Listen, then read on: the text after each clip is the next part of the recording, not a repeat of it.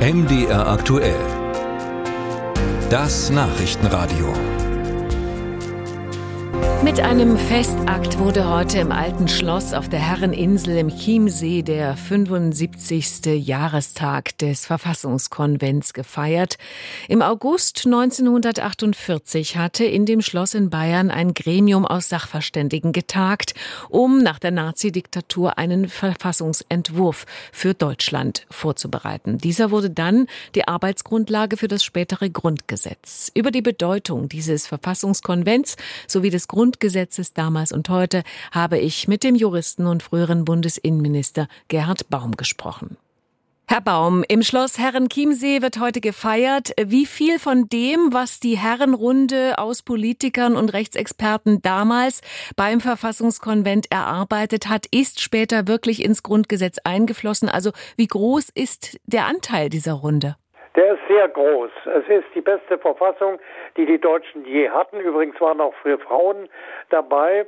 Es ist eine Verfassung, die auf dem Prinzip der Menschenwürde beruht und äh, endlich deutlich macht, dass die Deutschen in der Demokratie angekommen sind.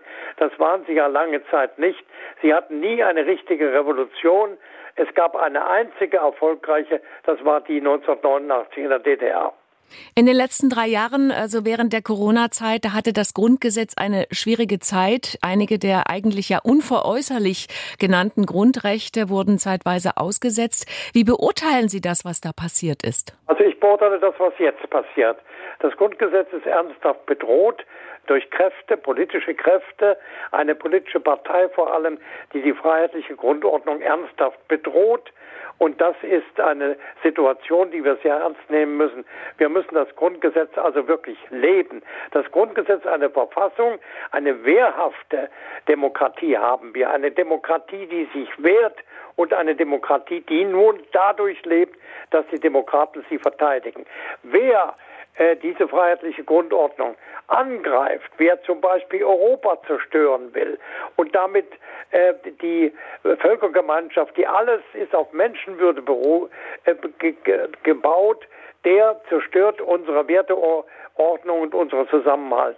Dem müssen wir uns jetzt entgegensetzen. Wir erwarten nie eine so ernsthafte, beständige Bedrohung unserer Freiheit, nicht nur durch eine Partei, sondern durch eine Radikalisierung der Mitte, die seit langem schon durch äh, Untersuchungen festgestellt wird. Also das Grundgesetz ist immer in Gefahr und muss immer verteidigt werden. Auch während der Pandemie haben wir es verteidigen müssen. Nun ist das Grundgesetz über 70 Jahre alt. Es wurde geschrieben vor dem Hintergrund der Katastrophe des Nationalsozialismus und des Zweiten Weltkriegs. Ist das Grundgesetz aus Ihrer Sicht heute noch genauso zeitgemäß wie damals oder bräuchte es mal eine Modernisierung? Nein, es ist ständig geändert, modernisiert worden, vor allen Dingen durch die Rechtsprechung des Bundesverfassungsgerichts. Das Bundesverfassungsgericht hat die Verfassung immer wieder zum Leben erweckt. Also wir brauchen keine neue Verfassung. Wir brauchen eine Anpassung an, an der Verfassung an eine veränderte Lebenswirklichkeit, beispielsweise an den Klimawandel. Das hat das Bundesverfassungsgericht gemacht. Was ist mit direkter Demokratie, Volksentscheide? Ist die Zeit reif, davon mehr ins Grundgesetz aufzunehmen? Nein, auf keinen Fall. Herren Chiemsee hat bewusst darauf verzichtet. Wir haben eine repräsentative Demokratie. Wir haben gewählte Volksvertreter.